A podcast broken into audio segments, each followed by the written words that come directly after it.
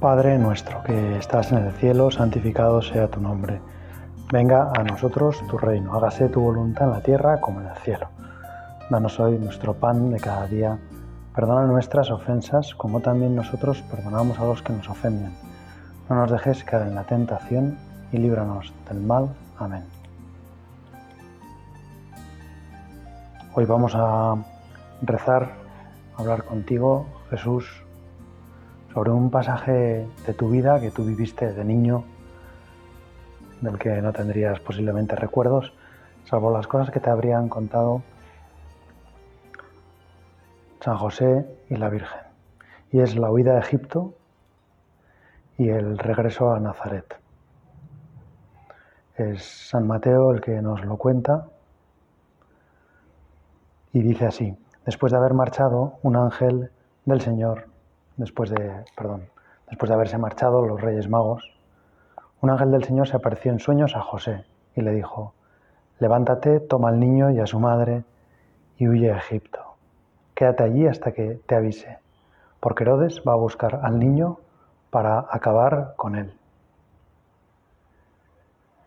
Qué contraste con la noche anterior, con el brillo del oro, el, olor del incienso y el anuncio de la pasión, en cierto sentido, de la mirra. Qué contraste el ambiente de fiesta, esa noche cuando llegaron los magos de Oriente, cuando se postraron para adorar al niño Jesús, porque era el rey de los judíos, el Mesías, el enviado de Dios y la mañana siguiente, esa noche misma, esa vigilia en la que estaba San José durmiendo y otra vez un ángel le despierta, le cambia los planes. Esta vez el ángel no le dice no temas, porque José tiene motivos para temer levántate, toma al niño y a su madre y huye a Egipto. Siempre el ángel se presenta con ese primero, no temas recibir a María en tu casa, pero aquí no, aquí directamente le dice, rápido, levántate, toma al niño y a su madre y huye a Egipto. Para nosotros también eh, la huida de San José y de la Sagrada Familia de Egipto es como un contraste total, es como se podría decir el final de las Navidades. Terminan las Navidades con la maravilla de los Reyes Magos y después de repente hay que huir a Egipto. Empieza la persecución que durará hasta la muerte de Jesús. Y todo porque un rey teme que Jesús venga a quitarle algo. Un reyezuelo de la tierra, que además no tenía el poder más que otorgado por un imperio que había invadido su tierra, o sea que su reinado era bastante efímero, tiene miedo de que venga el verdadero rey, el rey que no va a ser impuesto por ninguna potencia extranjera, el rey que es rey por título propio, por derecho propio, que es el rey de reyes, y tiene miedo de que ese rey le vaya a quitar el reinado. Pobre Herodes, cuánto debía de sufrir,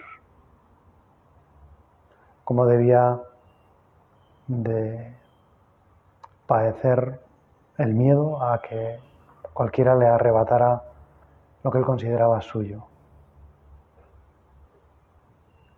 Qué forma de agarrarse al poder, no para servir, sino para servirse del poder para su beneficio, para su interés. Y qué miedo, por lo tanto, para que ante cualquier eh, posibilidad de que alguien le quitara ese poder, que a él le daba seguridad. Nosotros, lógicamente, nos cuesta pensar que a veces somos como Herodes, pero quizá también tenemos nuestras zonas de confort donde sin querer pensamos que Jesús va a venir a usurparnos lo que es nuestro.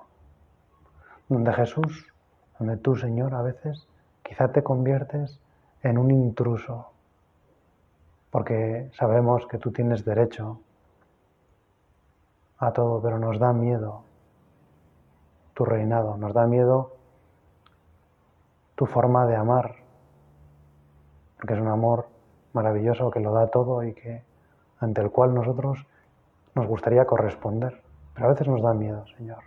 Cuando vienes y me pides un sacrificio, cuando viene la enfermedad, cuando viene el dolor, cuando viene la incomprensión, cuando viene el cansancio.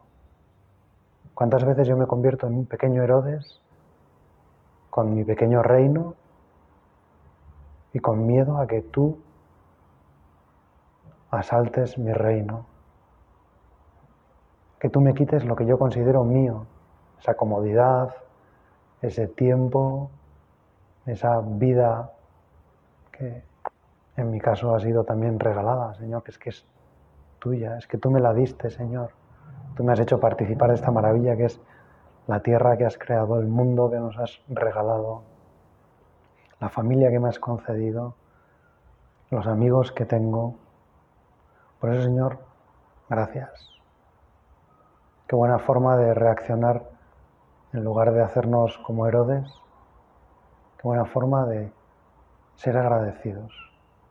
Agradecerte, Señor, también las cosas que yo no entiendo, las cosas que a veces me parecen malas, las cosas que a veces no sé ver tu mano dulce, tu mano suave detrás de ellas. Señor, cuánta gente, yo mismo el primero, nos asustamos, nos entra pánico, cuando de repente apareces tú en nuestras vidas, cuando apareces con tu amor, con un amor que es capaz de ir hasta la cruz y que por eso es un amor que lo espera todo de nosotros, no lo exige, no obliga, pero lo espera todo. Y que gana, Señor, de que no haya nada en mi vida que yo te quiera negar, no haya nada que me entre, que me haga entrar en pánico. No haya nada que de primeras no esté dispuesto a regalártelo. Quiero darte toda mi vida, Señor, todas mis posibilidades, todo mi futuro, todas mis ilusiones, todo mi tiempo, hasta el último latido de mi corazón, Señor, quiero que sean tuyos, porque sé que lo único que quieres es hacerme feliz. Quiero entender, Señor, una vez más, que todo lo que me pides es un don que me haces. Y por eso quiero llenarme de acción de gracias. Quiero ser muy agradecido, Señor. Quiero ayudar a mi corazón a entender que tú no eres egoísta, que tú no pides nada para ti, que todo lo que pides es para mí y si me pides que te dé algo es para darme tú algo mejor. Si me pides que renuncie a alguna cosa de aquí en la tierra es porque quieres darme un regalo más grande. Es porque quieres hacer hueco en el pequeño trastero de mi corazón para que quepan tus regalos. Porque si están mis comodidades, y están lo que yo me he buscado, mis seguridades, entonces no cabrá tu comodidad, Señor. Si está mi tranquilidad, no cabrá tu paz. Y por eso, Señor, yo quiero ver que cada vez que vengas hacia mí, no hacer como Herodes. No tratar de destruir tu reino. No tratar de quitarlo de mi vida, no quitar de mi vida cualquier apariencia de sufrimiento, pensando que eso es como una usurpación, como alguien que viene a alterar el orden establecido.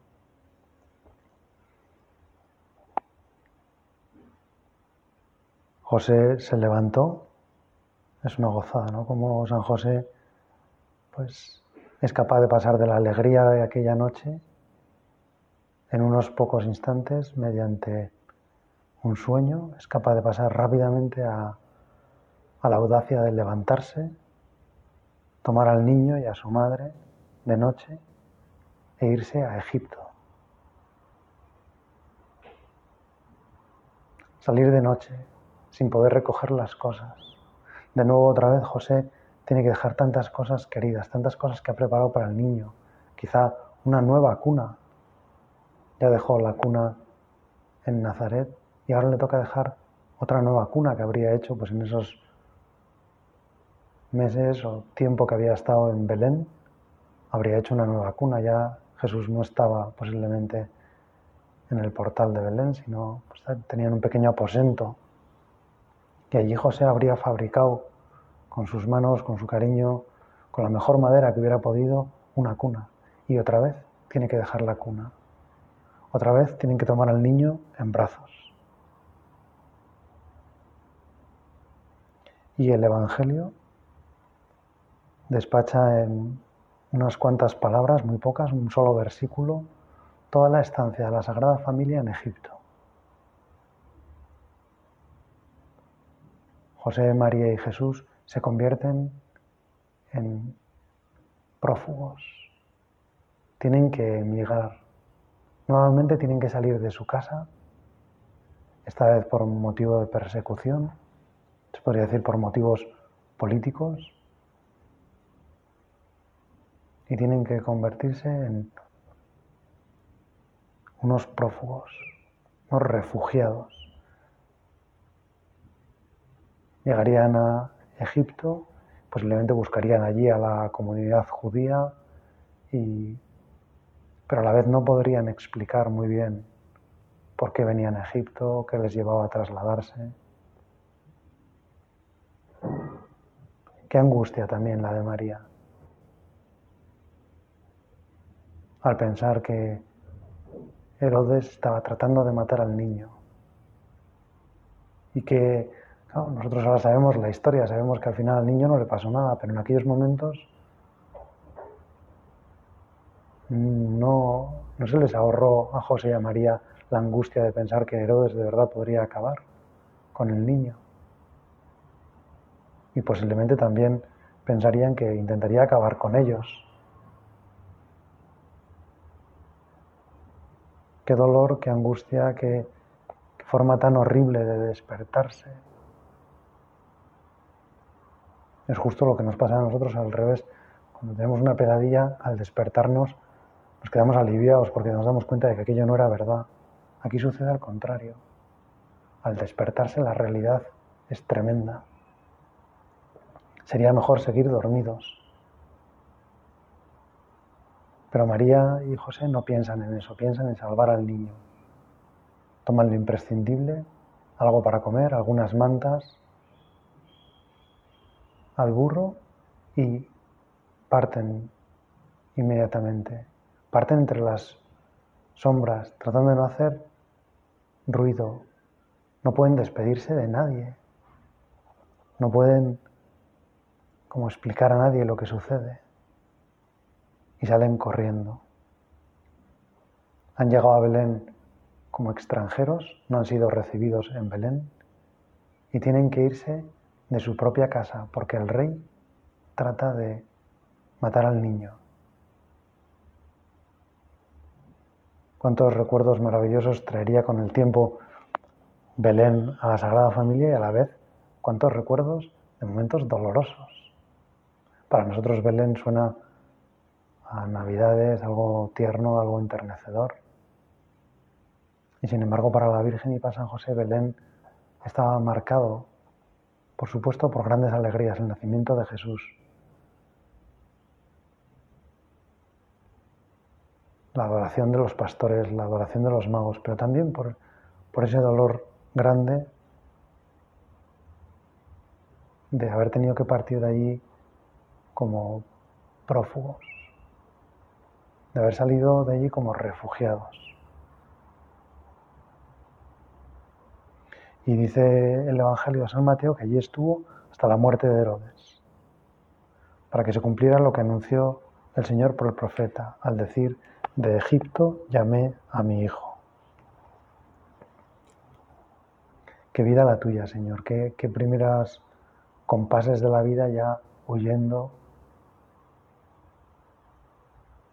Pero entonces no termina ahí el rato de San Mateo, sino que cuenta cómo Herodes, al ver que los magos habían burlado de él, se enfureció muchísimo y mandó matar a todos los niños de Belén y de sus alrededores, de dos años para abajo, según el tiempo que había averiguado de los magos. Es increíble que quien había engañado se enfurezca tanto porque le engañan a él. Quien había mentido a los magos diciéndoles que él quería ir a adorar al niño Jesús, cuando los magos no cumplen, como si dijéramos, lo pactado o lo impuesto más que pactado, él se enfurezca y se sienta burlado. Es así, él solo pensaba en sus derechos y no se daba cuenta que no tenía derecho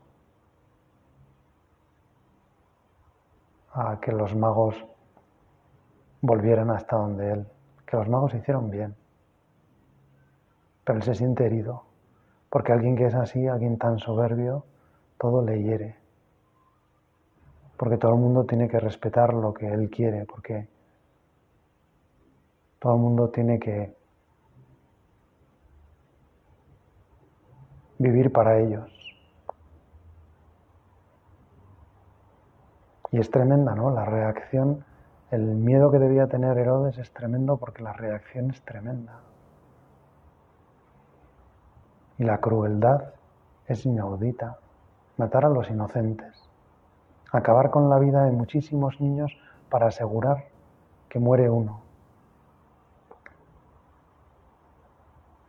Qué impresionante, ¿no? Tenía que, tuvo que ser aquella, aquel día, eso que luego, o antes, perdón, el profeta Jeremías ya había anunciado, se oyó una voz en rama, llanto y gran lamento. Es Raquel que llora a sus hijos sin querer consolarse porque ya no existen.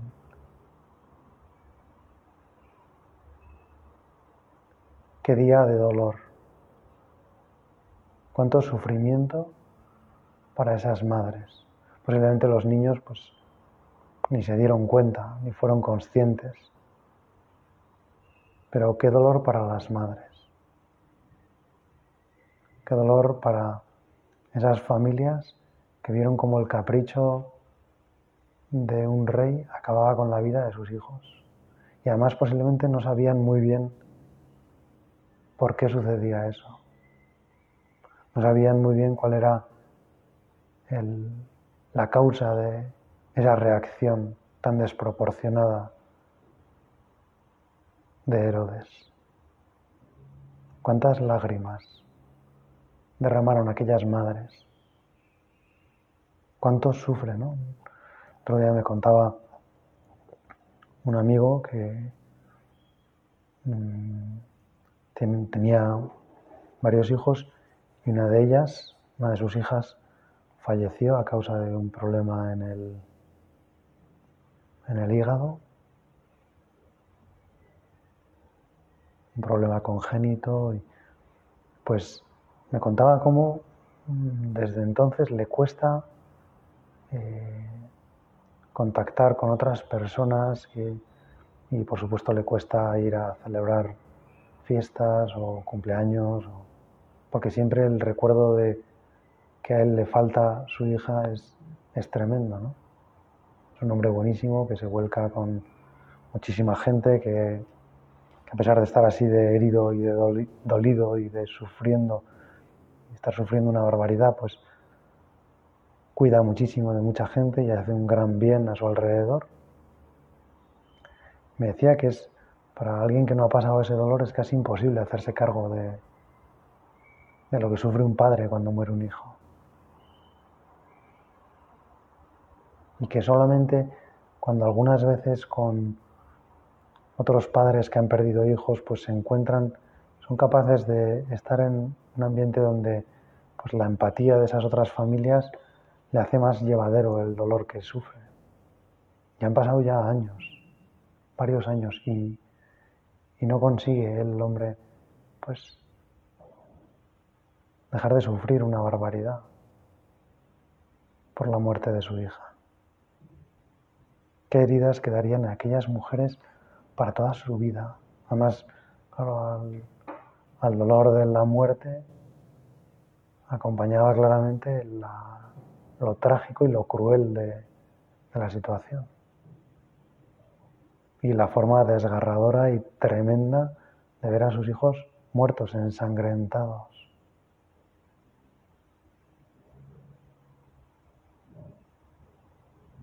Señor, yo te pido también por todos los niños que mueren fruto de la violencia,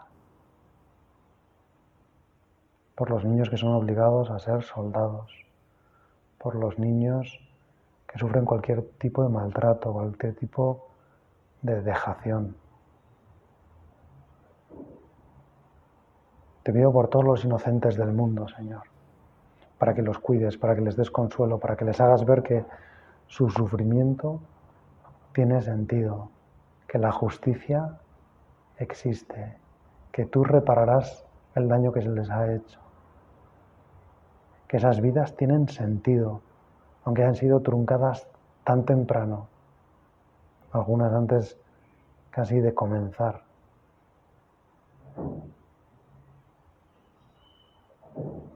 Con el tiempo Seguramente y no muchos días más tarde la noticia correría como la pólvora. No sabemos si se supo el motivo, si los ciudadanos de Belén se enteraron que la causa de que todo eso sucediera era el miedo que tenían Herodes de que Jesús fuera el rey de Israel, pero posiblemente pues no mucha gente o casi nadie sabría que la culpa era la culpa era de Herodes, pero que el motivo por el que Herodes les mataba era Jesús. También se sorprendieron infinitamente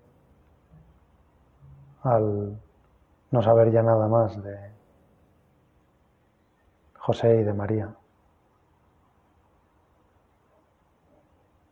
quizá con el dolor de las muertes de todos ellos, pues aquello pasaría desapercibido, pero es seguro que María, pues con su carácter tan simpático y tan discreto, habría hecho buenas amigas en esos meses. Y José lo mismo. Y su desaparición, pues no dejaría de verse como una coincidencia con esas madres pues si en algún momento llegaron a saber que todo había ocurrido, el motivo de la muerte era el nacimiento de Jesús, pues les costaría entender eso. Y no sabemos ¿no? si en algún momento alguna de esas madres volvió a encontrarse con la Virgen. Pero si aquello sucedió, es posible que la Virgen les en algún momento les consolara, de alguna forma les consolara. No les pidió perdón porque no tenía que pedir perdón, el que hubiera tenido que pedir perdón era Herodes, pero, pero ella sí que se hizo cargo del dolor de aquellas mujeres, porque a ella le había sido anunciado que su hijo moriría, que una espada le atravesaría a ella el alma. Ella hizo suyos aquellos dolores, adelantó la muerte de su hijo al ver las muertes cruentas de aquellos hijos. Cuando la Virgen se enteró de esto, seguramente se sobrecogió y se llenaron de lágrimas sus ojos y lloró por todas esas madres que no encontrarían ya a sus hijos. Y le preguntó a Dios por qué sucedía aquello, por qué tenía que causar tanto revuelo el nacimiento de un pobre niño que ella lo veía indefenso, absolutamente frágil, incapaz de hacer ningún daño a nadie. ¿Por qué Herodes tenía tanto miedo?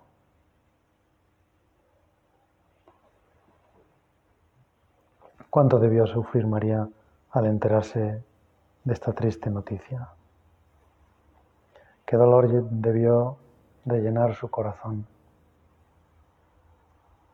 Quizá ya habían llegado a Egipto, quizá no, no lo sabemos, pero es seguro que una noticia así no pasaría desapercibida y no correría como la pólvora entre pues, los que viajaban de un lado a otro. A la vez dieron gracias a Dios porque el niño se había salvado, pero a la vez ese agradecimiento quedó como también marcado por ese dolor tremendo. María pasaría muchos días desde entonces recordando Belén y recordando tanto dolor. Y asociaría a Belén al dolor de esas madres. Y le gustaría y desearía estar con cada una de ellas para consolarlas, para, en cierto sentido, ofrecerlas, ofrecerles un nuevo hijo como era Jesús. Explicarles que merecía la pena el sacrificio que habían hecho que Jesús estaba vivo, que Jesús venía a salvarles y venía a salvarles de todo eso precisamente, del pecado, de la soberbia, de las consecuencias del pecado, que esa muerte era consecuencia de un pecado, de soberbia, de vanidad, de orgullo, de, de crueldad, de egoísmo, de vanidad.